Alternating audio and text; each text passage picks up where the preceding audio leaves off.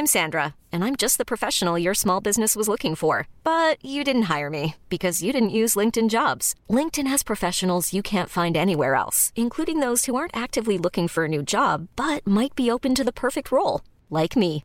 In a given month, over 70% of LinkedIn users don't visit other leading job sites. So if you're not looking on LinkedIn, you'll miss out on great candidates like Sandra. Start hiring professionals like a professional. Post your free job on linkedin.com/achieve today.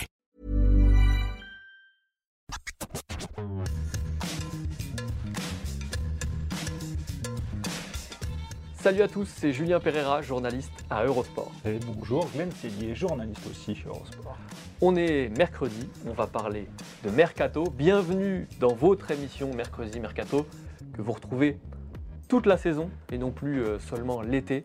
On se retrouve tous les mercredis pour évoquer euh, l'actualité des transferts. Glenn, c'est un plaisir de te retrouver. Eh ben, je suis ravi, je remplace euh, qui était là l'excellent Arthur Mer qui était là la semaine dernière. Je suis très content d'être là et très content de parler de Mercato parce qu'il y a du Mercato tout le temps au final. Absolument. On va parler de quoi cette semaine, mon cher Glenn? Ah, alors de beaucoup de choses. Voici le sommaire. On commence avec le PSG. On va se poser la question comment Paris peut avoir les trois joueurs les mieux payés au monde? C'est une étude qui est sortie euh, cette semaine et qui nous a fait un peu tiquer.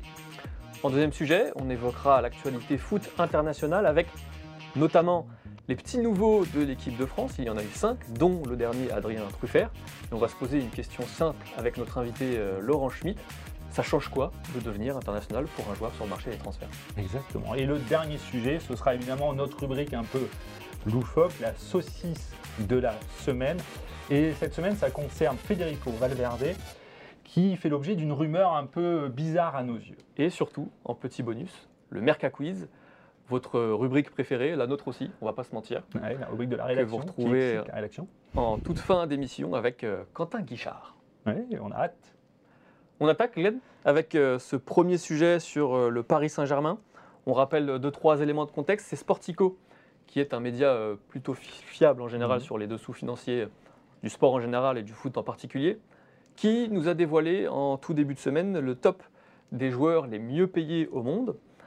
Et dans ce top 5, notamment, on retrouve trois joueurs du Paris Saint-Germain. Ça ne vous surprendra pas si on vous dit que c'est Kylian Mbappé, Lionel Messi et Neymar, qui sont tout simplement, en termes de salaire brut Ouais. et euh, de primes également, les trois joueurs les mieux payés au monde. Kylian Mbappé, 105 millions d'euros. Lionel Messi, 62 62. millions d'euros. Neymar, 56 millions d'euros.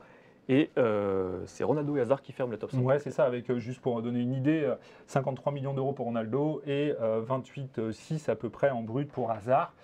Euh, voilà, c'est un, top 5 qui choque pas forcément. On s'y attend évidemment à voir euh, Lionel Messi, euh, Neymar et Mbappé aussi haut. Mais ça pose quand même une question, Glenn. Comment Ouais. le Paris Saint-Germain Et oui, c'est ça. peut se permettre de payer euh, des joueurs aussi chers, surtout trois joueurs aussi chers Ouais, alors bien sûr, il y a des primes. euh, on sait, Mbappé, si Mbappé est aussi haut, c'est aussi parce qu'il a sa prime de signature, etc. Mais c'est vrai que c'est une vraie question. Comment Paris peut se permettre ça? On sait qu'il y a le fair play financier qui guette. Euh, D'ailleurs, ils se sont fait taper sur les doigts, on en reparlera tout à l'heure. Il n'y a, a pas si longtemps que ça, le PSG là-dessus. Alors pour moi, c'est simple c'est qu'on sait le PSG, la marque PSG, a énormément évolué ces dernières années. Tout simplement, le Paris Saint-Germain est devenu l'un des clubs qui génère le plus de revenus au monde. Euh, C'est-à-dire qu'il est maintenant, il y a eu euh, le cabinet de, de, qui est une des références euh, sur ce genre de, critères, qui a fait une étude comme chaque année et qui a révélé ça en mars. Et c'est le PSG dans le top 10, je crois qu'il est sixième exactement, avec 556 millions d'euros de revenus générés. Alors évidemment, c'est notamment parce qu'ils possèdent des joueurs de cette dimension-là, parce que ça attire, du coup ils vendent beaucoup plus, ils vendent plus de maillots, ils vendent plus, font- ils ont plus de sponsors. Euh, voilà, tout ça, c'est des revenus qui s'accumulent, et c'est notamment grâce à tous ces revenus qu'ils peuvent se payer euh, des joueurs de cette dimension-là. Évidemment, c'est aussi parce que derrière, il y a la puissance euh, de QSI, et, etc. On le sait, le PSG est aussi devenu une marque référence sur la planète. Ça paraît bête à dire, mais quand on veut se payer des joueurs comme ça, ça compte. Et bah, il y a Forbes, qui est évidemment un magazine de référence, qui a sorti ça il n'y a pas longtemps. La valeur de la marque du PSG, et d'ailleurs le club parisien s'en est enorgueilli sur les réseaux sociaux, a augmenté de plus de 300% euh, sur les cinq dernières années. C'est tout simplement la, croissance la plus importante euh, pour tous les clubs de football euh, étudiés par, par- Forbes. Donc voilà, maintenant c'est une franchise, le PSG, qui rentre dans le top, euh, 100 dans le top 50 euh, des clubs au monde, des clubs sportifs au monde. C'est juste colossal et ça joue, ça pèse. Quand voilà, c'est notamment grâce à tout cet argent que génère le PSG qui peuvent se permettre d'avoir des joueurs aussi haut payés, même si ça paraît quand même un peu déséquilibré, notamment quand on compare par rapport aux autres clubs, parce que le PSG est le seul à avoir euh, bah, tout simplement plus de deux joueurs dans ce top 10. Et du coup, eux, ils en ont même trois aux plus hautes places du classement. Alors tout ça, c'est le côté euh, positif Ouais, de la médaille. Il y a aussi le revers de la médaille, euh, qui est un petit peu inquiétant pour le Paris Saint-Germain, parce que tu l'as dit en début d'émission, on se souvient pas plus tard que cet été que le PSG a été euh, mis à l'amende par le FPF. Ouais. 10 millions d'euros à payer tout de suite. Pourquoi? Parce que le PSG n'a pas respecté la limite de 30 millions d'euros de déficit sur les trois dernières saisons. Ça veut dire que le PSG euh, n'est pas dans les clous, tout simplement, Ouais. et qu'il a maintenant trois saisons pour se remettre dans ces clous-là, sous peine de payer une amende beaucoup plus salée, qui s'élèverait à 55 millions d'euros euh, supplémentaires. Donc ça, c'est le revers de la médaille côté euh, financier.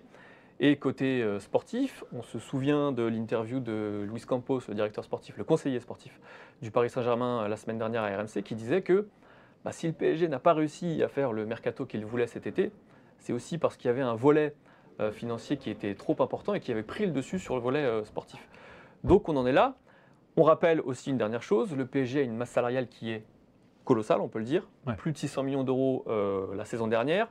Ça va encore grimper puisque Kylian Mbappé a prolongé entre-temps.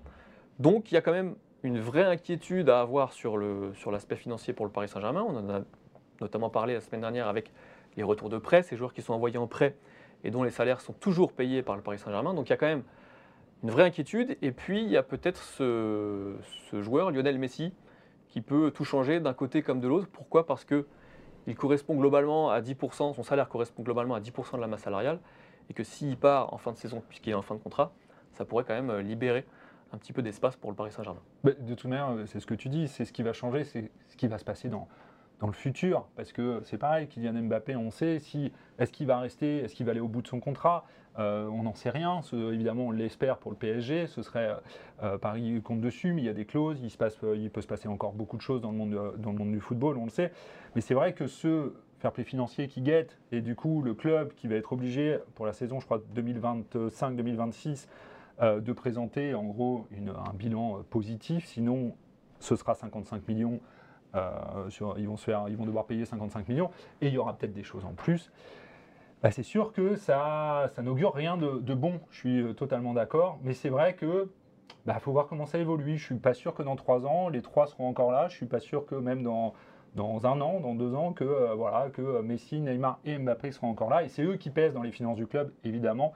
Et il y aura, je pense, des départs. Je trouve que cet été, ça a été, même s'il y a évidemment des histoires de prêts où ils continuent de payer, euh, de payer des salaires, je trouve que Paris a commencé quelque chose pour libérer un peu, se libérer un peu En tout cas, on sent qu'il y a maintenant un vrai projet, une vraie cohérence et surtout une vraie Ouais. conscience euh, des problèmes. Quand on écoute Luis Campos, on a l'impression quand même que le PSG a pris conscience de ces problèmes-là et qu'il a mesuré l'importance de devoir les régler le plus vite possible, ce qui ne sera pas fait dans les prochains mois parce que ça va prendre euh, beaucoup de temps. Ouais, et pour euh, conclure là-dessus, il ne faut pas que le PSG devienne un Barça bis, parce qu'on le sait, ce qui a plombé les finances du club euh, barcelonais, il y a plein de raisons, euh, évidemment, qui ont fait que le club devienne se, se mettre dans le rouge ces dernières années, mais notamment, c'était le salaire de Messi qui était colossal euh, au Barça. Et d'autres était- plusieurs cadres, cadres aussi. et bien sûr, mais celui de Messi était vraiment un, un boulet à l'époque euh, du Barça. C'est notamment pour ça qu'ils avaient dû s'en séparer à contre-coeur et évidemment euh, contre la, euh, la volonté de Lionel Messi. On se souvient de sa conférence où il pleurait euh, lors de son départ au Barça. Bah, il ne faut, pas, se mettre dans le rouge avec des contrats colossaux. On espère que le PSG a mis ça en place parce qu'à l'époque, le Barça, on rappelle, c'était le club qui générait le plus de revenus au monde à l'époque, avec plus de 900 millions, je crois, à l'époque. C'était tout simplement énorme. Ils détiennent le record, ils détenaient le record de revenus générés par un club.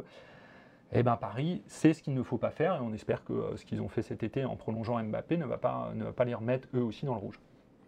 Voilà, on a fait le tour. On va pouvoir passer à notre deuxième sujet pour évoquer notamment le cas d'Adrien Truffert. Puisque Glenn, il y a eu euh, cinq petits nouveaux appelés par Didier Deschamps face à l'hécatombe de blessures. Le dernier étant Adrien Truffert, arrivé pour remplacer euh, Lucas Digne.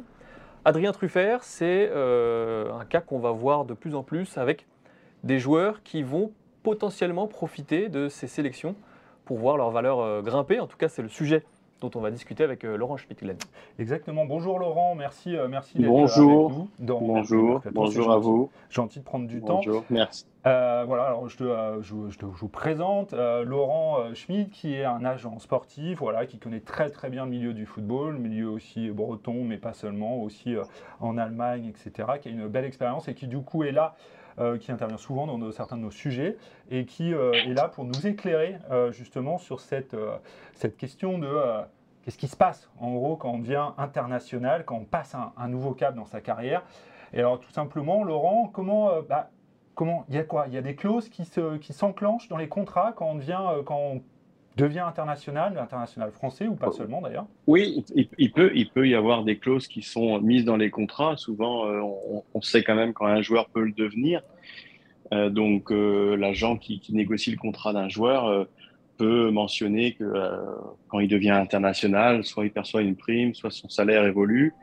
bon, ça, c'est des choses qui doivent être préparées en amont et c'est le, le, job de l'agent euh, qui négocie le contrat pour son client, euh, en l'occurrence le joueur, à, ce moment-là, de, de, faire en sorte que qu'il peut y avoir quelque chose. Bah, après, il y a aussi euh, le bon sens. un joueur qui devient international, peut-être que son club a, a, la capacité d'anticiper. C'est toujours pareil. Le problème dans le foot, c'est la, c'est l'anticipation. Je pense que euh, les clubs qui travaillent bien n'ont pas besoin que leurs joueurs soient appelés en sélection pour faire en sorte qu'ils aient la considération qu'ils méritent. Oui, bien sûr.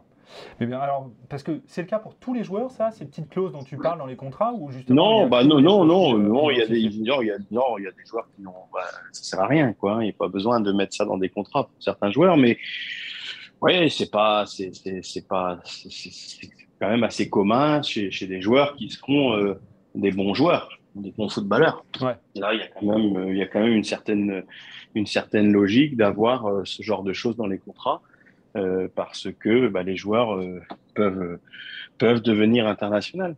Ouais. Et là, justement, un joueur, j'imagine, comme Adrien Truffert, qui est international espoir, qui est quelqu'un qui est habitué aux sélections jeunes, j'imagine que c'est quelque chose qu'on pouvait peut-être envisager à l'époque. Oui, je, je, pense, je, je n'ai pas, je n'ai pas l'information, mais Bien sûr. je peux imaginer qu'aujourd'hui, son contrat est structuré d'une manière où, où bah, il puisse être revalorisé. Après, euh, c'est un garçon qui a prolongé récemment. C'est ce que je, pense quand même, c'est que le fait de devenir international peut changer la donne en fonction du moment où, cela intervient.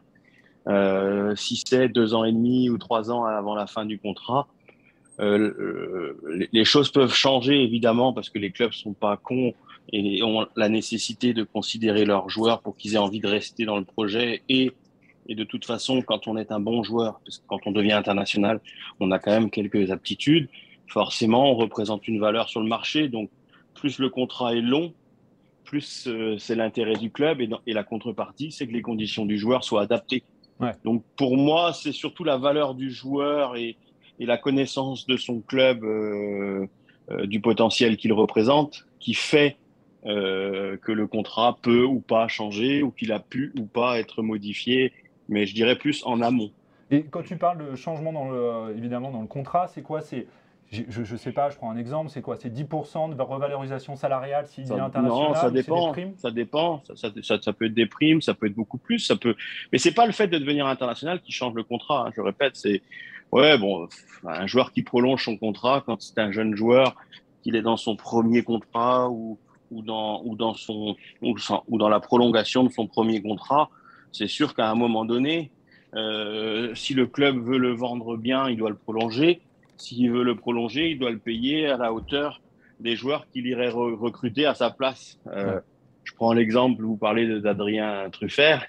Euh, je, je, pense que le Stade Rennais a, a dû être suffisamment habile euh, pour faire en sorte que Truffert euh, soit considéré euh, de manière cohérente et qu'il gagne pas moins que s'ils avaient été chercher Truffert à, à, Nîmes, comme ils ont pris Méline, ou à, ou à Bordeaux, ou à Lens, euh, ou à Nice. Je veux dire, un joueur qui arrive à Rennes, euh, je pense que il a un statut, on le fait venir, donc on lui donne des conditions. Mais je crois quand même que c'est un club qui travaille bien et qui n'a pas besoin d'être sous pression pour euh, faire en sorte que ces jeunes soient considérés correctement. Ouais, et plus ce que tu dis, on le voyait venir aussi. C'est quelqu'un qui a un peu mis de côté Mawassa, qui euh, justement avec Meding l'année dernière a aussi réussi à s'imposer. Donc on- il montre au fur et à mesure que sa progression est, est constante là-dessus. Ouais, ouais, Et- ouais. Et, et alors, Après, euh, après, il faut, je, je, je, je- mets un bémol quand même, je relativise. Bon, là, il est appelé, euh, faut, faut relativiser le contexte, hein, même si c'est un super joueur, en plus, c'est un garçon très bien. Mais euh, bon, il vient dans un contexte où il y a quand même une sérieuse, une sérieuse Ouais. Euh, euh, dé- défection en tous les postes. euh, et c'est parce voilà. qu'il était espoir, il n'était pas loin à ce Voilà. moment-là, ça joue je, aussi. je, je, je pense quand même que sur le poste d'arrière gauche, il y en a quelques-uns devant lui qui sont pas là aujourd'hui, Ouais. mais qui ont mal- malgré tout un peu d'avance sur lui. Mais il est jeune, ça sera l'arrière. Adrien Truffert sera l'arrière gauche de l'équipe de France, mais peut-être pas dans les 18 mois qui viennent. Ouais, Après, je peux me tromper, j'espère me tromper pour lui, mais euh, ce qui est sûr, c'est que ça sera l'arrière gauche de l'équipe de France un jour. Mais là aujourd'hui, puisque vous, le sujet ça, se, se, re- se- se relie à lui, bon, il, il y a, il y a un concours de circonstances qui lui profite, et tant mieux parce qu'il le mérite. Alors, Mm. c'est hyper intéressant ce que tu dis. On va terminer là-dessus. Une dernière question. Parce que quand tu dis, bah, en gros, ça le met en lumière aussi, Adrien Truffert. C'est-à-dire que cette sélection, cet appel, même si évidemment il y a des circonstances, comme tu viens de très bien de l'expliquer, euh, ça aussi, ça fait parler de lui. On est en train de le faire. Évidemment, ça va aussi le mettre en lumière. Alors, je pense que tout le monde n'en a pas besoin, tous les recruteurs n'ont pas besoin de ça, mais aussi sur le plan international, parce que peut-être que ça va attirer l'œil de certains euh, grands clubs. Non. Ça, c'est quelque chose Ça, je Ça change rien par Ah, rapport non, à non. son Non, non, ça sur le change rien. marché? Non, rien du tout. Rien du tout. Adrien Truffert, c'est un joueur identifié. Euh, en plus, euh, c'est un, un joueur qui a un profil bien spécifique que recherchent aujourd'hui beaucoup de clubs euh, sur les défenseurs latéraux, que ce soit à droite ou à gauche. Bon, lui, il joue à gauche. Euh, non, pour, pour moi, euh, c'est pas cet appel en sélection euh, survenu cette semaine qui va changer sa valeur sur le marché. Elle est ce qu'elle est. Elle, elle grandit au fil des matchs parce que il est bon et il est toujours bon. Donc, en tout cas, euh, 90% des matchs d'Adrien Truffert sont des bons matchs. Donc, non, ça, ça change pas. Ça Une change pas sa tu valeur. veux dire, en gros, si je comprends bien, une sélection, euh, c'est pas ça qui fait que ça va faire grimper la Non. valeur d'un joueur sur le marché Non. des transferts. Pour moi, non. On l'a vu l'année dernière avec un joueur que j'aime beaucoup, qui a le même poste, qui est beaucoup plus vieux, c'est Jonathan Klaus. Ouais. Alors, peut-être parce qu'il était à Lens. Aujourd'hui, peut-être que ça a plus d'impact quand on est sélectionné en équipe de France, qu'on vient de, de Rennes ou de, ou de, ou de Nice. Ou de, mais, mais Jonathan Klaus n'a pas pris de valeur par la sélection en équipe de France. Euh, il était connu des mar- du, du marché. D'ailleurs, il se retrouve à Marseille. Bon, bah, c'est bien joué de la part de Marseille. Ils ont fait un super coup, mais Jonathan Klaus aurait, aurait sans nul doute pu euh, peut-être avoir une expérience à, à l'étranger Ouais. qui, qui, qui l'aurait mérité. Bon, il n'y a pas eu. Donc, euh, euh, malgré qu'il soit allé, et puis lui, il a joué en équipe de France. Ouais, c'est-à-dire qu'il n'y est pas juste allé, il a fait des matchs. euh, donc, moi, je, je, je pense que ça, c'est quelque chose de bien pour le joueur. Ça, c'est une, forme de récompense et ça change, pour moi, son statut sur un seul point. C'est la confiance qu'il a en lui derrière. Ah oui. Ouais, Ouais, je pense que, légitime je pense son- que, tout je ce pense qu'il fait. que, voilà, je pense qu'un joueur comme Adrien Truffert, en plus, qui est très structuré, très intelligent, qui sait où il va, et ben, le fait d'être appelé en équipe de France, ça lui donne encore euh, un coup de, un coup de peps euh, supplémentaire. Et ça lui permet de, ça lui permet d'être, sans doute qu'il va être très bon dans le mois qui vient avant la Coupe du Monde. Je pense qu'il va prendre confiance. Bon, des fois, c'est l'effet inverse. Les joueurs Ouais. reviennent un peu déstabilisés de l'équipe de France, mais j'ai pas de doute pour lui. À ce niveau-là, il y a un impact. Sur le marché, pour moi, il n'y en a pas. Ok, génial. Merci beaucoup Laurent pour euh, cette. euh, Avec plaisir, avec plaisir. Très clair. Merci encore et, euh, et ben on te souhaite euh, une bonne journée. Et, euh, Merci et à vous et je vous souhaite une, une bonne, une bonne émission et, et à très vite et un bon match pour l'équipe de France de, je crois que c'est demain. Exactement. Merci Laurent. Et ben voilà, on a été très complet euh, sur ce sujet, Glenn. De l'équipe de France, on va passer à l'Espagne Ouais. avec euh, une information euh, qui nous est venue de plusieurs médias britanniques, espagnols, Fichares notamment, Ouais. Team Talk pour, pour, pour les citer, qui nous explique que cet hiver, Liverpool pourrait revenir à la charge pour un joueur du Real Madrid, à savoir Federico Valverde. Et euh, cet Uruguayen, c'est l'objet de notre saucisse de la semaine. C'est une rubrique que vous retrouverez euh, toutes les semaines où l'on évoque une euh, rumeur transfert, on la détricote et on vous explique pourquoi c'est faisable et surtout pourquoi c'est pas faisable. Alors faisable, pourquoi on peut y croire déjà? Enfin pourquoi, pourquoi pas? C'est- pas un truc qui est, qui est tiré trop par les cheveux parce qu'on le sait, Liverpool étaient intéressés par le profil de Valverde. Ils ont, été, ils ont essayé cet été. Euh, je crois qu'à la fin, 100 millions d'euros, il y avait une offre euh, visiblement qui serait montée jusque-là. Là, où on a un peu plus de doutes, c'est que visiblement, d'après ce que disent euh, les médias ces derniers jours, c'est qu'en gros, Liverpool reviendra à la charge pour cet hiver. Alors, pourquoi pas? Nous, on y croit. Enfin, moi, j'ai du mal à y croire parce que tout simplement, Valverde a pris une place indiscutable au Real. Il est titulaire dans le- dans l'effectif de, Carlo Ancelotti qui compte clairement sur, sur lui et il brille. Et je vois pas comment le Real irait lâcher alors, dans les prochains mercatos et encore moins à ce mercato d'hiver parce que pour remplacer un joueur de cette dimension-là, enfin la dimension qu'il est en train de prendre au Real, c'est quand même très compliqué. Et on parle du Real Madrid, on parle pas d'un. Je ne vais pas faire un jeu à un club en, le citant, mais voilà, on parle pas d'un petit club. Donc je dis oui, ça me paraît un peu euh, bancal comme, euh, comme idée. Moi, je trouve sur l'idée, euh, c'est un joueur qui pourrait tout à fait correspondre à Ah oui. Liverpool parce que physiquement, il est très impressionnant et parce que c'est un joueur qui percute beaucoup. Ouais. Et qui est très intéressant, qui pourrait être très intéressant pour ce que euh, club, ce club fait avec Liverpool. Euh, le seul problème, c'est que bah, déjà, il y a l'aspect sportif. Le Real Madrid, on l'a vu cet été avec Casemiro, est largement capable de lâcher des joueurs, mais il est capable de lâcher des joueurs quand il a anticipé. Valverde, lui, il n'est pas du tout parmi les joueurs qui pourraient être sur le départ au Real Madrid parce qu'il entre totalement dans le projet d'avenir qu'a mis en place le Real Madrid avec des joueurs comme Chouameni et comme Kamavinga.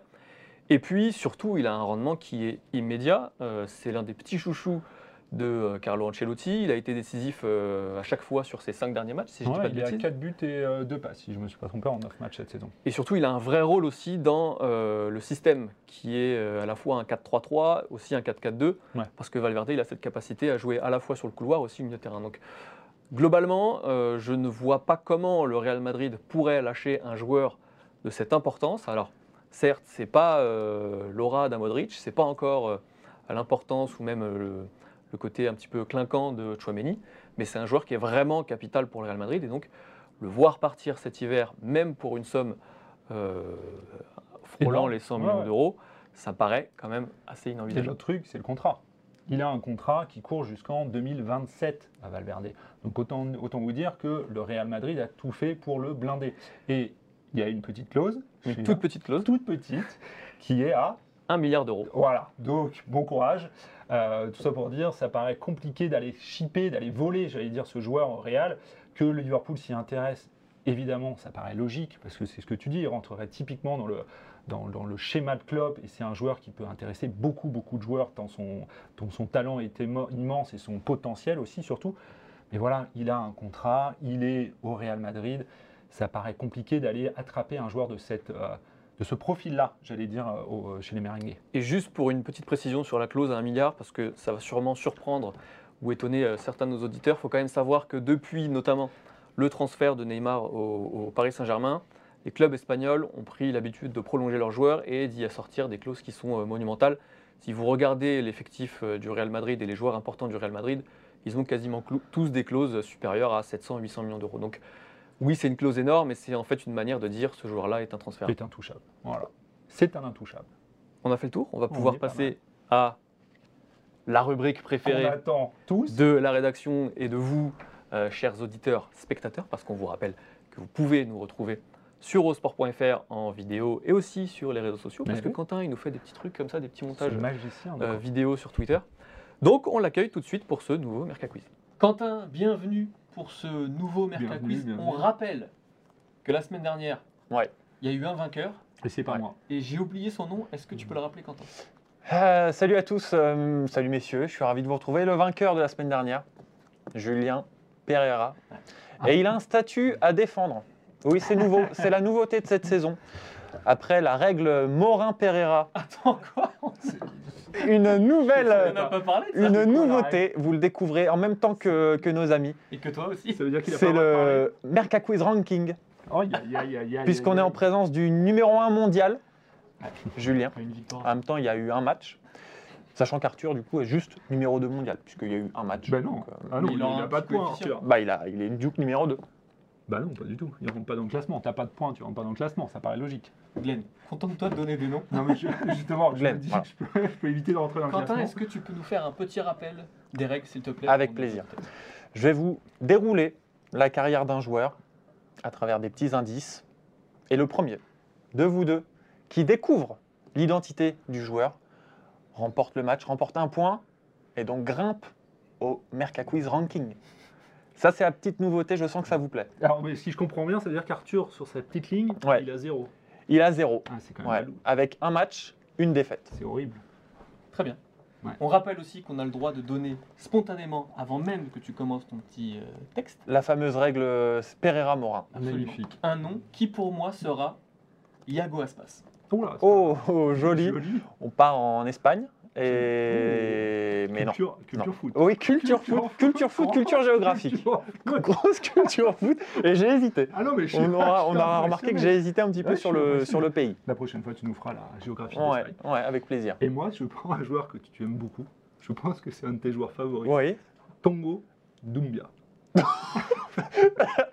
Alors, Tongo Doubia qu'on salue, qui nous écoute régulièrement, joue, joue- joue, joue Ah encore oui, au regardé. football Il joue pour sa géographie au Kazakhstan, je crois. au Kazakhstan. Donc Ah. forcément au club kazakh, lequel Kazakh. Voilà, kazakh. Euh, très bien, non, Tongo Doumbia, effectivement, euh, qu'on avait qu'on a perdu de vue, mais qu'on qu'on en- pu, embrasse. c'est- Exactement. Pas de Non, nouvelles. pas de nouvelles. Bonne nouvelle.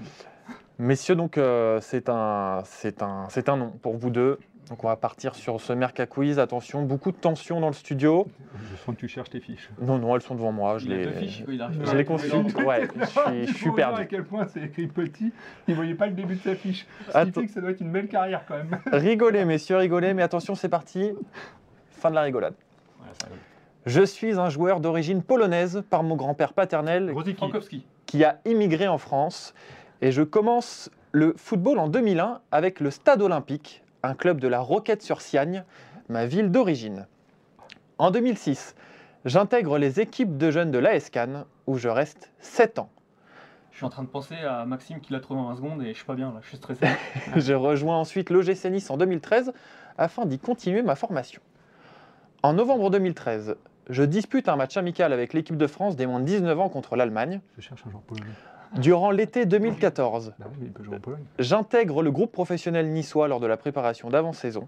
Aïe aïe aïe, je sens que je vais. En octobre 2014, je fais mes débuts avec l'équipe première lors des 16e de finale de la Coupe de la Ligue contre Metz, en remplaçant le capitaine Didier Digard à la 24e minute.